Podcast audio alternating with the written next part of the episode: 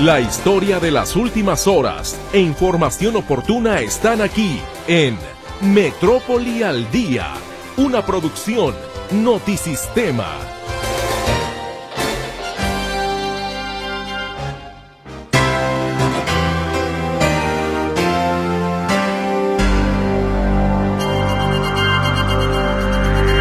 Muy buenas tardes. Les saludo con mucho gusto en esta transmisión de nuestro espacio informativo Metrópoli al Día. Estamos cerrando ya prácticamente una semana y todo el equipo esperamos que haya sido muy buena para usted en todos los sentidos. Y por supuesto que este viernes también lo esté disfrutando. Muchísimas gracias por acompañarnos. Es viernes, como ya le decía, 10 de marzo de 2023 y este es el resumen informativo. La Quepaque multará hasta con 16 mil pesos a quien sorprenda realizando quema de predios rurales y lotos baldíos. El municipio atiende diariamente hasta 20 reportes de siniestros. de unidades como de personal en, todas nuestras bases operativas para poder atender con prontitud cualquier tipo de incendio. Durante enero y febrero incrementan en Jalisco los delitos sexuales y los casos de violencia familiar, revelan cifras del Observatorio Ciudadano Jalisco. ¿Cómo vamos?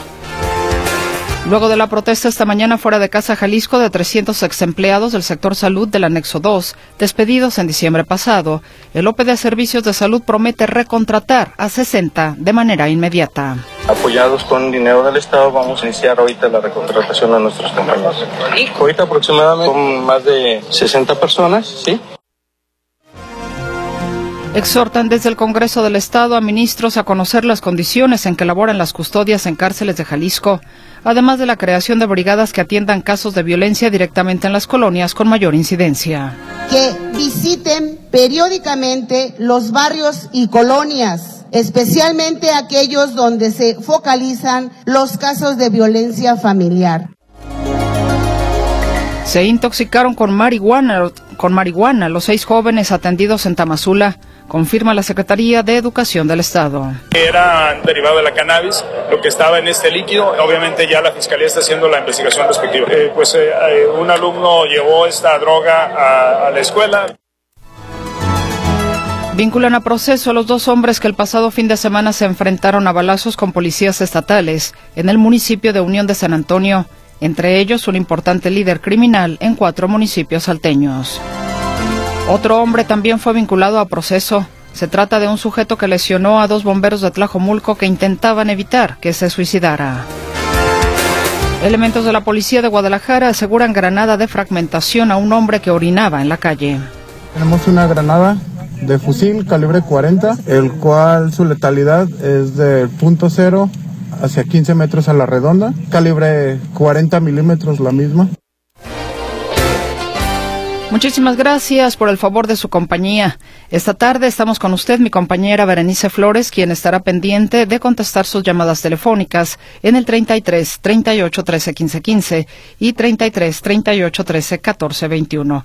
El WhatsApp y el Telegram también están a sus órdenes en el 33 22 23 27 38. Mi compañero Jonathan Lozano le saluda en el control de audio y ante este micrófono su servidora, Mercedes Altamirano. Y ya escuchó usted parte de la información que se ha generado durante este día y por supuesto le tendremos los detalles después de que regresemos de la pausa comercial. Gracias por acompañarnos.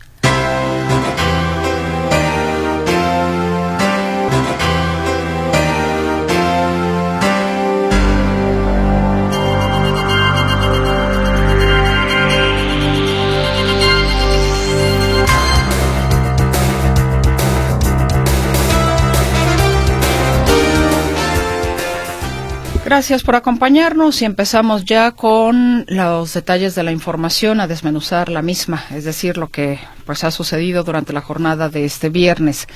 Y lamentablemente, de acuerdo con estadísticas que publica el Observatorio Ciudadano Jalisco Como Vamos, durante enero y febrero aumentaron los delitos sexuales en Jalisco. Una situación, sin duda alguna, que desde las diferentes trincheras en las que se ha buscado erradicar esta situación, particularmente desde la trinchera civil, pues no han dado muchos resultados.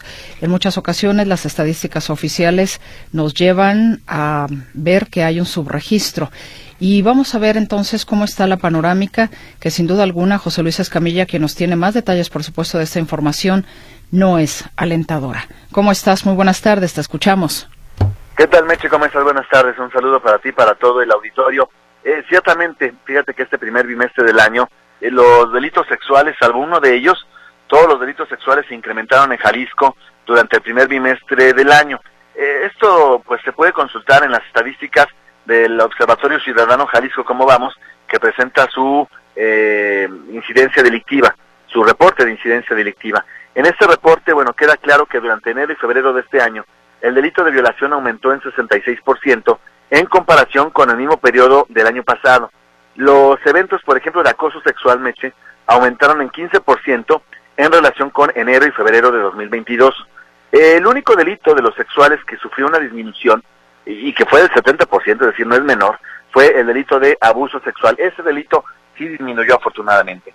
Otro que también tuvo un incremento fue el de violencia intrafamiliar, Meche. Durante enero y febrero de este año, los delitos de violencia intrafamiliar aumentaron en 34% en comparación con el primer bimestre de 2022. Estamos hablando de delitos, Meche, que eh, si bien, perdón, si bien la autoridad puede hacer mucho para, para disminuirlos, por ejemplo, con la aplicación de políticas públicas, sí son delitos que son más difíciles de controlar, por decirlo de alguna manera. ¿Por qué? Porque no puedes poner una patrulla en la calle para evitar una un caso de, violencia familiar, por ejemplo, pero sí puedes poner una luminaria en un terreno baldío para que no haya casos de abuso sexual o de violación. Es decir, el Estado, por supuesto, que puede hacer cosas para disminuir los delitos sexuales y de ahí la importancia de hacer énfasis en el incremento que tuvieron durante los últimos meses en comparación con 2022. Eh, así que bueno, te repito si quieres rápidamente, eh, acoso sexual aumentó 15%, el delito de violación aumentó 66%, violencia intrafamiliar aumentó 34% y acoso, abuso sexual fue el que disminuyó en 70%. Mi reporte, Meche. Buenas noches. Bueno, pues eh, veremos qué es lo que sucede en la próxima evaluación, esperando por supuesto que estas cifras lamentables, José Luis, vayan a la baja. Por supuesto, porque finalmente estamos hablando que trastoca a grupos vulnerables como serán, por ejemplo, mujeres y niños en su mayoría. Totalmente de acuerdo. Muchísimas gracias, José Luis Escamilla. Hasta luego. Hasta luego, que estés muy bien. Y precisamente hablando de estas cuestiones de eh, abuso sexual, usted recordará que el pasado 10 de febrero habría, se habrían dado algunos señalamientos de una presunta agresión sexual en, eh, en las cárceles de Jalisco. Y bueno, el día de hoy eh, pues aunque no está dentro de las facultades de las ministras o ministros, la diputada de Morena en el Congreso del Estado, Leticia Pérez, presentó un exhorto legislativo para solicitar que ministros de la Suprema Corte de Justicia de la Nación realicen una visita a las cárceles de nuestro Estado para conocer precisamente las condiciones de internas y custodias tras estos señalamientos que ya le recordaba a usted de presunta agresión sexual el pasado 10 de febrero. Al hablar de ajustes legales para combatir la violencia de género, se presentó un segundo exhorto para agilizar la atención en los centros de justicia para las mujeres y además reformas legales para la creación de brigadas que atiendan casos de violencia directamente en las colonias. Aquí la escuchamos. Generando brigadas interinstitucionales y multidisciplinarias que visiten periódicamente los barrios y colonias especialmente aquellos donde se focalizan los casos de violencia familiar.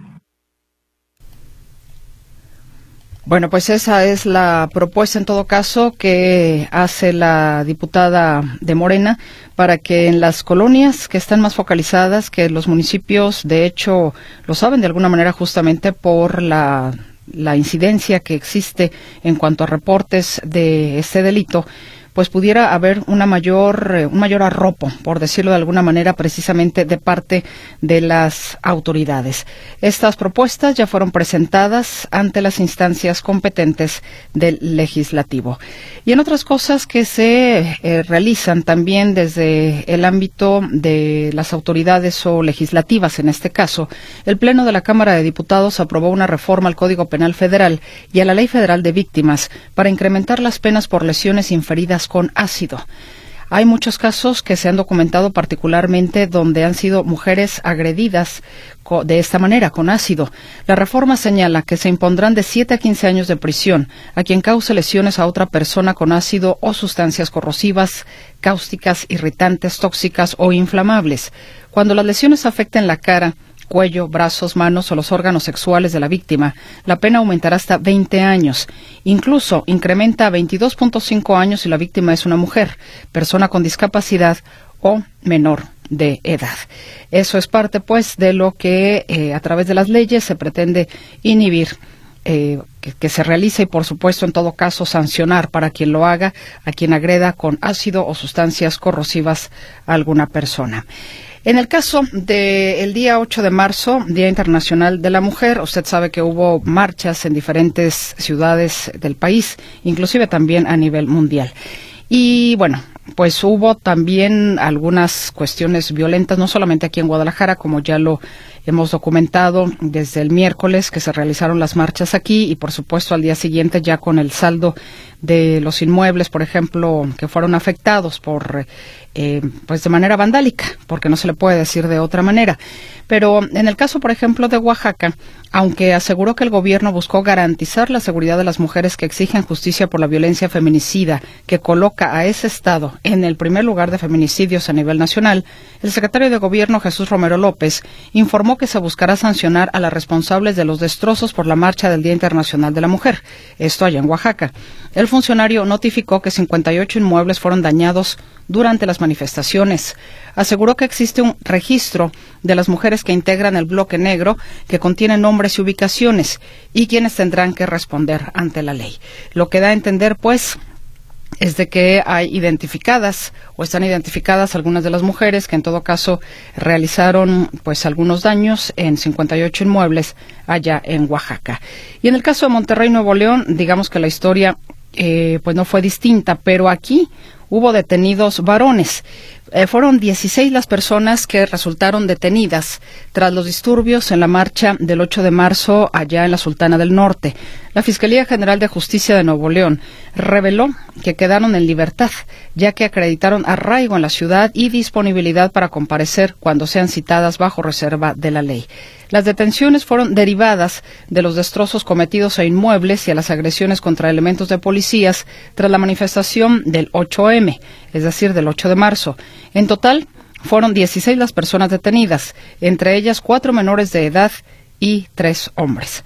Aquí, bueno, pues la situación fue distinta, pero a lo que vamos es de que en esta panorámica, digamos a nivel nacional, no solamente en Guadalajara hubo destrozos, sino que, bueno, ya escuchamos por aquí en Oaxaca, Nuevo León, también en la Ciudad de México, donde se hicieron algunas pintas.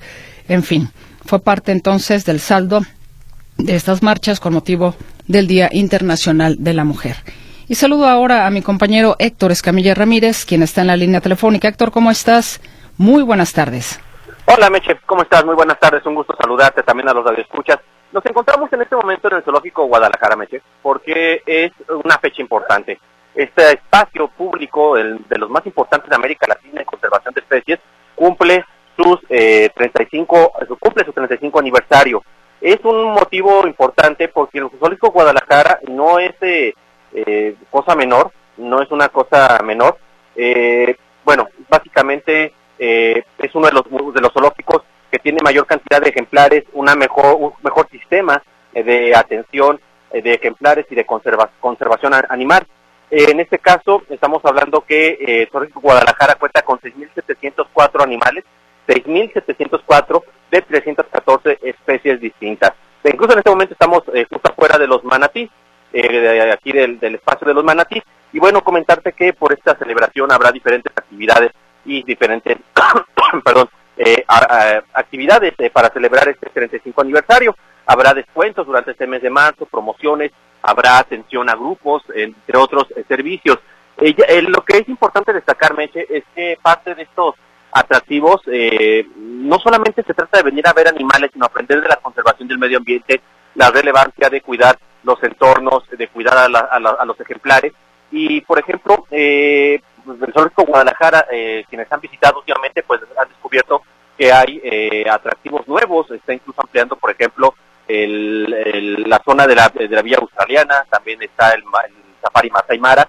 Lo que explicaban los directivos de Zoológico Guadalajara es que eh, salió avante este espacio a pesar de la pandemia del COVID-19, tuvo que usar un fondo emergente de 100 millones de pesos porque este espacio estuvo cerrado cinco meses, pero pues los animales tienen que seguir comiendo. También se explicó que, por ejemplo, se ha recibido 37 millones de visitantes en los 35 años de existencia y también que se está ya analizando incluso con el gobierno del estado Meche la posibilidad de una ampliación de superficie para extender la superficie del, zoológico Guadalajara. Entonces, vienen cosas interesantes, vienen cosas importantes según les explicaban los eh, directivos de este espacio. Eh, se celebró, por ejemplo, el trabajo hecho por el patronato y otras instancias. Y pues aquí lo que este, continuará o lo que seguirá, dicen las autoridades, es el mejoramiento cada vez más de este zoológico Guadalajara. Por lo pronto, está, reitero, habrá promociones a lo largo de marzo hasta el verano para que la gente pueda acudir a disfrutar, reitero, de uno de los más importantes sitios de conservación ambiental, no solo de México, sino de América Latina. Información, Mecha. ¿Cuántos años cumple, Héctor? 35 años, 35 años. Una de las promociones que van a ofrecer es que los que cumplan 35 años van a poder entrar gratis al zoológico. Entonces, si usted tiene 35 años, eh, ahí está la promoción, se puede estar pero consultando estas promociones a través de las redes sociales. Ay, me faltan como cinco. Eh, yo me pasé por cuatro ya. Oye, ¿y 35 más 35 también es válido o no? Eh, no, no, no, sé si apliquen sumatorias para los de 70. bueno, buscando algún recoveco, ¿no? Digo. Sí, que buscar desde, como buenos abogados, recovecos en la ley. Eh, es correcto, recovecos en la ley. Bueno, pues ahí está entonces el tema del zoológico, 35 años ya. Y me imagino que en la página de internet se puede encontrar toda la información. Así es, en la página de internet está toda la información para que se pueda consultar, están las promociones, también habrá eh, sorteos, concursos, es decir, está de fiesta en, plan grande el Zoológico Guadalajara por este aniversario. Bueno, pues te agradezco enormemente, Héctor Escamilla Ramírez. ¿Sigues ahí en el zoológico? Sí, eh, con el temor de que me dejen encerrado. Ah, qué caray. ¿Cuál, cuál es tu animal favorito? El... No, nunca lo he pensado bien, eh, pero bueno, te diré que tengo ahorita a la vista. Estoy viendo un monito eh, como tipo capuchino. Y, y, y, si me preguntas a cuál me parezco, creo que al manatí. Ay, Héctor. Bueno, Héctor, te agradezco entonces enormemente la información. Hasta luego, Que estés muy bien. 35 años ya del Zoológico Guadalajara. Y bueno, como ya escuchaba usted, más información inclusive la puede encontrar en la propia página del zoológico con el tema pues de las eh, promociones, de las pues festividades que van a realizar precisamente por estos 35 años. el estado ideal, el estado ideal de un animal sería siempre su, su hábitat natural. Lamentablemente, desde que ahora sí, el hombre es hombre o encontró que podía eh, encontrar o que podía sacar de los animales un beneficio económico. Hemos visto también que eh, los zoológicos se han convertido en refugios de diferentes especies de rehabilitación inclusive o también ante la depredación del ser humano ante algunas especies la destrucción de algunas de estas especies o la aniquilación mejor dicho de algunas especies en el planeta.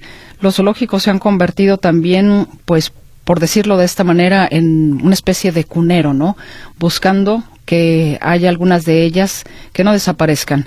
Hay varias especies en peligro de extinción hay especies que han logrado, digamos, salvarse justamente a ese tipo de programas que inclusive se dan a nivel internacional. Hay de todo, aunque en realidad me parece que lo mejor, si los humanos respetáramos precisamente a los animales, es de que estos estuvieran en su hábitat natural. Y nos vamos con más información aquí en Metrópoli al día. Esta mañana hubo una protesta en Casa Jalisco por parte de trabajadores despedidos del sector salud y parece ser que la protesta hasta cierto punto eh, dio buenos resultados. Mi compañera Claudia Manuela Pérez nos tiene toda la información. Claudia, te saludo con gusto. ¿Cómo estás? Muy buenas tardes. ¿Qué tal, Mercedes? Gracias. Muy buenas tardes. Efectivamente, esta mañana una treintena de trabajadores de la salud realizó una protesta afuera de Casa Jalisco para demandar su reinstalación luego de ser expedidos en diciembre pasado. Aseguran que son 300 empleados del llamado anexo 2 los que quedaron fuera y no pertenecen ni al sistema federal ni al estatal. Habla Ignacio Márquez, eh, Ignacio Márquez Sedano, representante de los manifestantes. Somos un equipo numeroso, en el WhatsApp de nosotros estamos cerca de 300 compañeros de las 13 regiones sanitarias. El estar aquí es porque no hemos estado siendo contratados y ya llevamos de lo que va del año, que es el primer trimestre, más estos 10 días, sin tener ingresos, sin tener contratación. Las autoridades locales aquí en Jalisco de la Secretaría nos platican y nos dicen que el financiamiento federal no ha llegado ellos refieren que es una situación de México. Yo el día miércoles fui a México para colaborar esos dichos y para empezar ellos no saben de nosotros como anexo 2. Para ellos no existimos. Y lo que sí me pidieron que también Jalisco decretara, nos informara de manera acreditada a través de un oficio a quién están pidiendo el recurso federal. Bien, esto fue lo que dijo este representante de estos eh, trabajadores de la salud, psicólogos, doctores, enfermeras que trabajan en diferentes centros de salud del estado de Jalisco, trabajaban hasta diciembre y enero pasado, señala que ellos inclusive trabajaron mucho durante la pandemia de COVID-19 y simplemente se les dijeron que terminó su contrato. Después de esta protesta, esta mañana fuera de Casa Jalisco, pues llegó el director del OPD, Servicio de Salud, José de Jesús Méndez de Lira, habló con los eh, manifestantes y les dijo a final de cuentas que serán recontratados. Indicó que en un principio serán recontratados 60 manifestantes, o perdón, 70 de estas personas que protestaban allá afuera de, de Casa Jalisco, serán contratados de forma inmediata y reconoció que son 300 efectivamente los que fueron pues despedidos porque se les terminó su contrato. Eh, José de Jesús Méndez de Lira, director del OPD Servicios de Salud de Jalisco, indicó que efectivamente se trata de eh, empleados que están pagados con presupuesto federal, pero también dijo no ha llegado ese presupuesto. Y recordar, Mercedes, Jalisco se salió del Seguro Popular, se salió del INSABI, y estas son algunas de las consecuencias de que no haya esa coordinación con la autoridad federal. Escuchamos la voz de José de Jesús Méndez de Lira.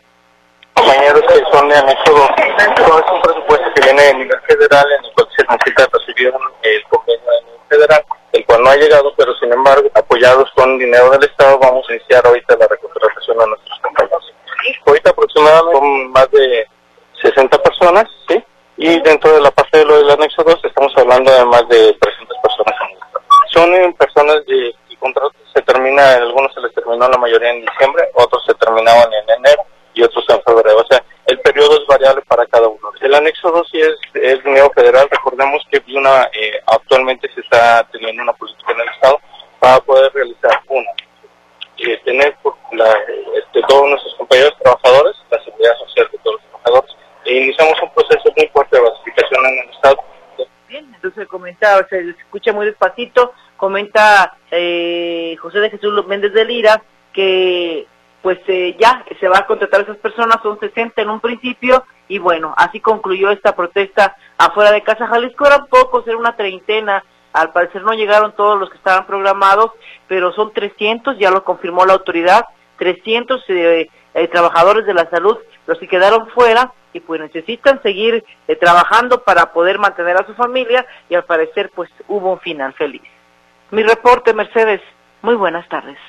Claudia, es que me quedé pensando, no sé qué tan feliz, porque si dicen que 60 de entrada, o bueno, 60 de entrada o solamente 60 de 300. ajá, 60 de entrada. Se reconoció, que eso ya es algo bueno, se reconoció por parte de la autoridad, eh, se llama, eh, que hay 300. Se reconoció que sí están 300 despedidos. Y dice que de forma inmediata 60, pero que se va a contratar a todos los 300 por, mientras tanto, mientras llega el recurso federal. Todos tenían trabajos en centros de salud, en dependencias estatales, en el hospital, o sea, sí estaban trabajando, pues bueno, a partir de enero se les dijo que ya no y ahora se vuelven a recontratar con la esperanza de que llegue recurso federal. Es que ese es el problema, ¿en cuánto tiempo? Que hay 60 y los otros cuántos van a tener que esperar, ¿no? Mm, sí, no se dijo cuánto, Mercedes, esperemos que sea pronto eh, no se dijo cuánto, pero sí ya hay una recontratación por lo menos de los primeros 60. ¿Y de los 60 cómo los van a elegir? ¿Hablaron de eso? ¿Quiénes serían los primeros 60 recontratados? No, no hablaron de eso, está el representante de ellos que yo creo que ellos son los que pues van a señalar, señalar, nos comentaron nosotros que tienen un chat y que en ese chat están los 300 despedidos, que ahí la, eh, colaboran todos en ese chat o hablan todos y que son más de 300 personas las que trabajan, las que estaban despedidos y que están dentro de ese chat. Imagino que los que están dentro son los que van a incluir dentro de dentro de esas recontrataciones. Bueno, perfecto. Y en otras cosas, Claudia, si me lo permites, ya que te tengo aquí, porque resulta preocupante el tema de que haya habido intoxicación con marihuana de seis jóvenes que fueron atendidos en Tamazula y lo confirmó hoy el secretario de Educación. Sí, efectivamente, Mercedes, este, hay que recordar que este caso se supo el viernes, sucedió el jueves de la semana pasada y los medios de comunicación nos dimos cuenta el viernes porque se sucedió en Tamazula, de Gordiano. Ahí, este, pues sí se arrojó, se dijo en aquella ocasión, se nos informó el viernes pasado que seis alumnos habían requerido de una atención médica especial porque se, se sintieron mal cuando estaban en el receso y al parecer habían ingerido alguna bebida que les causó problemas, inclusive uno de ellos, de los seis alumnos, tuvo que ser hospitalizado porque se sentía muy mal, había vomitado, se sentía mareado, eh, pues no coordinaba, etcétera. Entonces, eh, por eso llamó la atención este caso. Fue en un bachillerato, en un CONALEP de Tamazula de Gordiano. Hoy se le preguntó al secretario de Educación acerca de este caso, qué había pasado y finalmente con qué se habían intoxicado los muchachos y comentó que fue marihuana, marihuana diluida en líquido, lo tomaron, al parecer lo llevó un alumno, lo ingirieron adentro de la escuela y adentro de la escuela se sintieron mal. Esto fue lo que dijo Juan Carlos Flores Miramontes. Ya hemos entregado más de 2.300 bases. Perdón, Mercedes, ahorita mismo te pongo el audio. Parece, perdón, perdón, perdón. A ver, aquí lo tengo el audio de acerca del secretario de Salud. Aquí lo tengo ya. Lo escuchamos. En el caso de estos alumnos, afortunadamente todos están bien. Eh, la información preliminar que tenemos es que era derivado de la cocaína, eh, no, perdón, de la cocaína, de la marihuana, era un derivado de la cannabis, un derivado de la cannabis, lo que estaba en este líquido, obviamente ya la fiscalía está haciendo la investigación respectiva. ¿No era el caso de que estaban No, no, en este caso no, en este caso, eh, pues eh, un alumno llevó esta droga a, la escuela, la compartió a través de manera líquida, la pusieron en bebidas, y, bueno, afortunadamente pudimos darnos cuenta a tiempo, se le dio la atención médica, sobre todo uno de los alumnos que pues eh, la, pasó eh, más delicado. Eh, bueno, eh, en la mayoría de los alumnos eh, enseguida pudieron recuperar este, su, estado normal. con lo que respecta a la institución, pues evidentemente preocupación, evidentemente una acción inmediata para prevenir precisamente el uso de este tipo de sustancias no es algo generalizado, es algo que, seguramente este, a alguien le pareció buena idea llevar esta sustancia a la, escuela o tal vez quiso jugar una broma y eso nos lo, lo dirá la investigación de la Fiscalía. Ya comenta el secretario de Educación, la Fiscalía ya está haciendo una investigación al respecto porque también ocurrió dentro de una escuela pública. También comentó que, como ya lo, ya lo aclaró, como ya lo escuchamos, no se trató de un reto viral, señala que no ha habido más casos de este reto viral que había, que se han registrado casos en todo el país de estos jóvenes o niños menores de edad que ingieren pastillas para dormir y juegan o es el reto a ver quién se duerme al final. Dice que no ha pasado esto, que todo ha, ha estado bien en las escuelas por el momento y también comentó, por otra parte, que se investiga la agresión a un adolescente en sus partes nobles. Esta se dieron cuenta la escuela, sucedió afuera de la escuela esta fue en una secundaria del Salto. Y se dieron cuenta porque la familia interpuso una denuncia penal. Al parecer quisieron cortarle su aparato reproductor al, al menor y ahí hubo un problema muy grave y la familia del menor fue y puso una denuncia penal contra dos jovencitos que son de esta escuela secundaria del Salto, ya está interviniendo la Secretaría de Educación Jalisco, pero ya se fue también al ámbito penal este caso en esta escuela secundaria que no tenemos mayores datos, no, no, no se amplió mucho el secretario de Educación, solamente dijo que ya se atiende este caso aquí en el Salto. Mi reporte, Mercedes, Muy buenas tardes. Pues a estar con mucho ojo avisor por parte de padres de familia, maestros, autoridades escolares para pues evitar ese tipo de situaciones de agresiones y por supuesto el tema también de las adicciones Claudia porque pues no es no es una cuestión sencilla y desafortunadamente eh, podemos decir que en estos tiempos prácticamente lo tienen ahí al alcance de la mano los niños efectivamente son tiempos muy difíciles y más para quien tiene adolescentes estar muy alertas porque las redes sociales están influyendo para bien y para mal en muchos jóvenes Mercedes y sí estar muy alertas porque ya vemos todo lo que está sucediendo. Efectivamente, llegar a una agresión así ya de agredir a un chico en sus partes nobles realmente ese es un nivel ya criminal. Efectivamente, ya está en un proceso penal ese caso.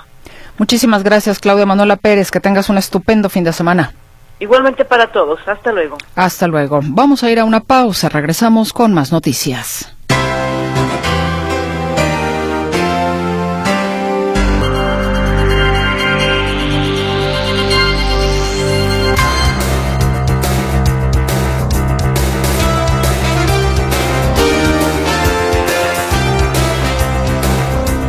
Ya estamos de regreso con usted y le quiero recordar, posiblemente ya usted lo checó, que este viernes el CIAPA aplicó el corte de agua en 20 colonias de Zapopan. A través de redes sociales, el organismo informó que estará realizando operaciones debido a una falla en el tanque Federalistas 1 y 2. Por este motivo, las colonias que se encuentran sin agua son las siguientes, y se las comparto. Altavista, Arcos de Zapopan, Argenta, Bosques del Centinela 1 y 2, Canteras, Colinas del Rey, Francisco Villa, La Cima, Las Palmas, Lomas de Zapopan, Los Almendros, Mirador San Isidro, Misión del Bosque, em, Parques del Centinela, Real del Bosque, Rancho El Centinela, Real Valdepeñas 1 y 2, eh, San Isidro, ya se lo dije, bueno, San Isidro, y Villas de Zapopan. Son las eh, colonias entonces que se quedan sin agua. Sin embargo, el CIAPA informa que el servicio se va a restablecer durante el transcurso de mañana sábado. Esa, en todo caso, es la buena noticia. Y saludo a mi compañero Arturo García Caudillo, ahora con ese tema de, pues que fue inclusive hasta, entiendo, trending topic en, en Twitter, en redes sociales, en la mañanera, eh, una reportera, la que por cierto realizó este trabajo de la estafa maestra, cuestionó al presidente de la República en torno al espionaje que realizan las Fuerzas Armadas, lo que el pues mandatario negó, al menos no con cierto grupo de personas. Pero te escuchamos con la información completa. Arturo, muy buenas tardes. ¿Qué tal, Marcel? ¿Cómo están, amigos? Me da gusto saludarles. Efectivamente, esta mañana la conferencia en Palacio Nacional fue un enfrentamiento directo con del presidente Andrés Manuel López Obrador en contra de Nayeli Roldán, eh, reportera de Animal Político, que fue justamente eh, Premio Nacional de Periodismo 2017 gracias a este reportaje respecto de la estafa maestra, del descubrimiento justamente de lo que fue este pues este episodio eh, no bastante oscuro digamos del sexenio pasado. Y eh, pues bueno el presidente eh, cuando le preguntó acerca de un espionaje específico que estaba realizando el ejército mexicano las fuerzas armadas en contra de un defensor de derechos humanos de un activista y de, periodistas, porque este, esta información salió directamente de los llamados eh, Guacamaya Leaks. Eh, ahí recordarán de este hackeo que hubo al, sistema eh, electrónico del ejército mexicano y de donde fueron saliendo diversas informaciones. Una de ellas fue justamente esta, que estaban realizando espionaje, espionaje además con Pegasus, con este malware que se supone que pues era la especialidad de Genaro García Luna, eh, que estuvo operando eh, con este eh, perdón con este software durante los últimos 12 años antes de que llegara este sexenio, pero parece que lo sigue utilizando el ejército mexicano, que además lo han adquirido porque este software solamente se vende hemos entendido, a gobiernos, no se vende a personas. Entonces, pues todo esto lo estuvo preguntando, cuestionando y el presidente insistió en que no, en que no es espionaje, en que es inteligencia, en que no se espía a civiles y que esto es solamente por cuestiones de seguridad nacional. Pero escuchemos parte de la primera respuesta o de las primeras respuestas que dio el presidente.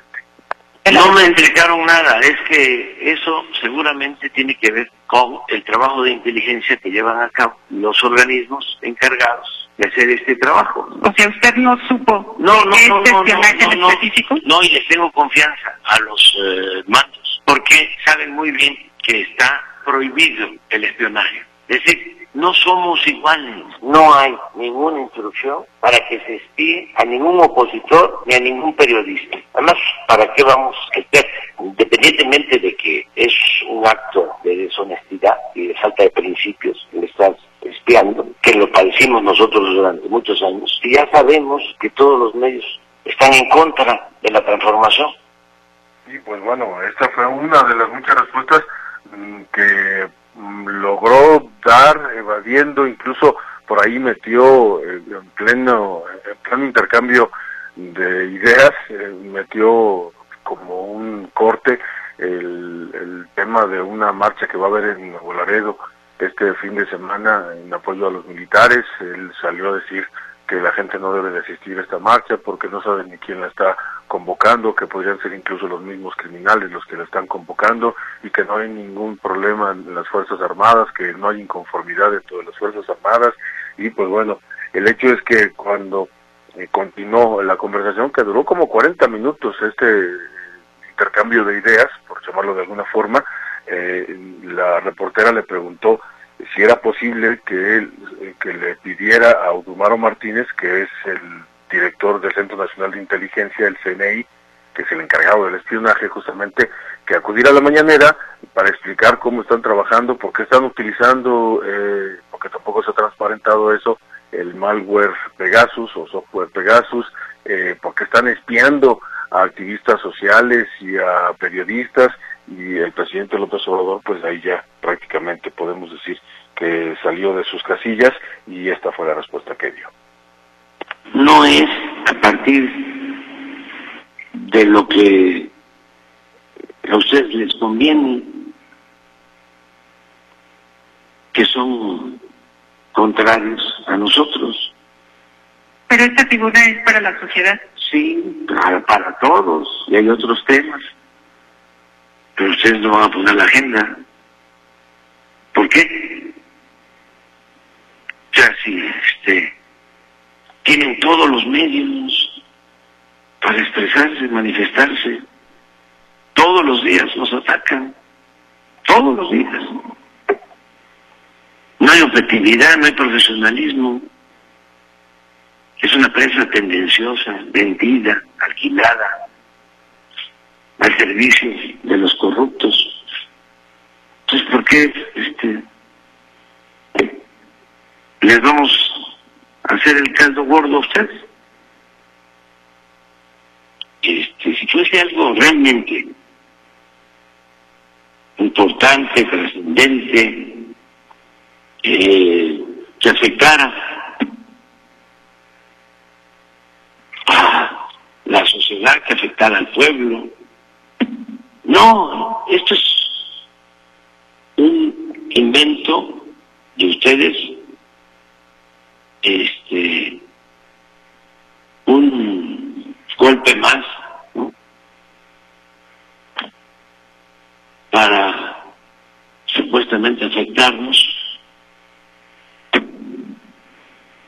Y pues presidente Manuel López Obrador que inmediatamente después insistió en que no va no iba a sentar en el banquillo de los acusados a Moro Martínez, que no va a hacer las cosas como los medios pidan, sino como pues eh, cuando se requiera. Y ustedes escuchaban la respuesta, dice es algo que no afecta a la sociedad y una de las repetidas preguntas que le hacía Nayeli Roldán era justamente esa, si eh, la qué beneficios traía para la sociedad el estar espiando a activistas sociales, defensores de derechos humanos y periodistas y pues escucharon ustedes las respuestas. Y después de eso el presidente Andrés Manuel López Obrador inmediatamente sacó para tratar de contrarrestar la lista que tienen en presidencia de la publicidad que se pagaba el sexenio pasado a los diferentes medios de comunicación y, periodistas y en la lista eh, pues bueno aparece por supuesto Animal Político eh, aparecen muchos más medios que recibían eh, publicidad del sexenio pasado y esto de acuerdo al presidente Andrés Manuel López Obrador solamente confirma que están al servicio de la oligarquía. Pero bueno eso es justamente lo que sucedió. Y después nada más para rematar el Movimiento Ciudadano desde el día de ayer en la Cámara de Diputados eh, había solicitado, mediante un punto de acuerdo, que el ejército mexicano, que el titular de la Sedena explicara por qué estaban espiando a este eh, hombre, a este, a este activista de los derechos humanos, eh, y de paso al presidente de la República que explicara si él había dado su autorización o si estaba enterado. Y pues bueno, por, ante eso van a presentar una denuncia, una queja ante la Comisión Nacional de los Derechos Humanos. Y reporte Mercedes. Buenas tardes. Muchísimas gracias, Arturo García Caudillo. Hasta pronto. Hasta pronto. Vámonos a la pausa, no tardamos.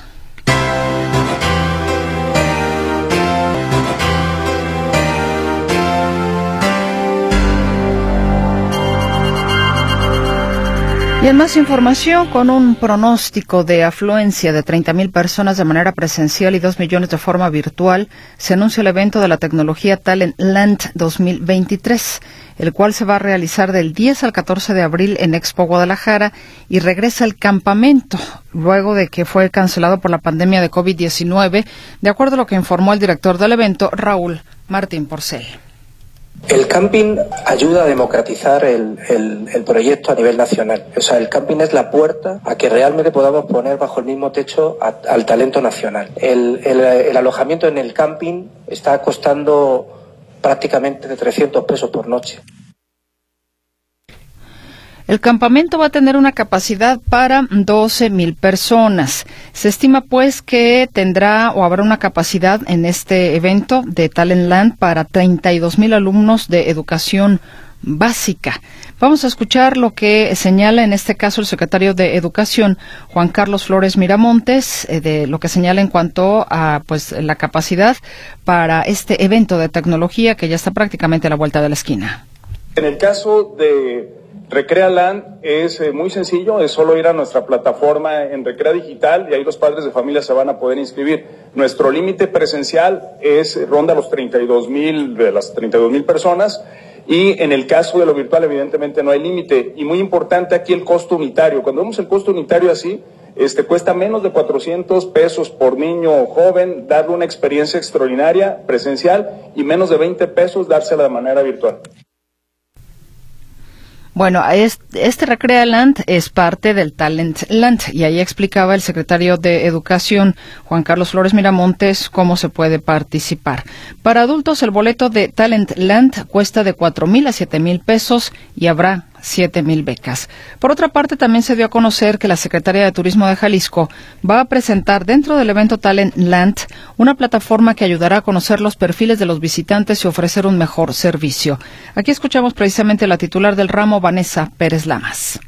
Estaremos presentando dos políticas públicas o dos herramientas muy importantes para nosotros. Uno tiene que ver con una plataforma que va a cambiar dramáticamente la forma de promover y de disfrutar el Estado. Estaremos incorporando en una plataforma eh, recomendaciones basadas en los perfiles de los visitantes, de los turistas y también de los locales para que puedan encontrar específicamente lo que puedan disfrutar dentro de toda la diversa gama que tiene Jalisco. Y la otra plataforma que estaremos presentando eh, es una nueva manera también de capacitar y de profesionalizar al sector.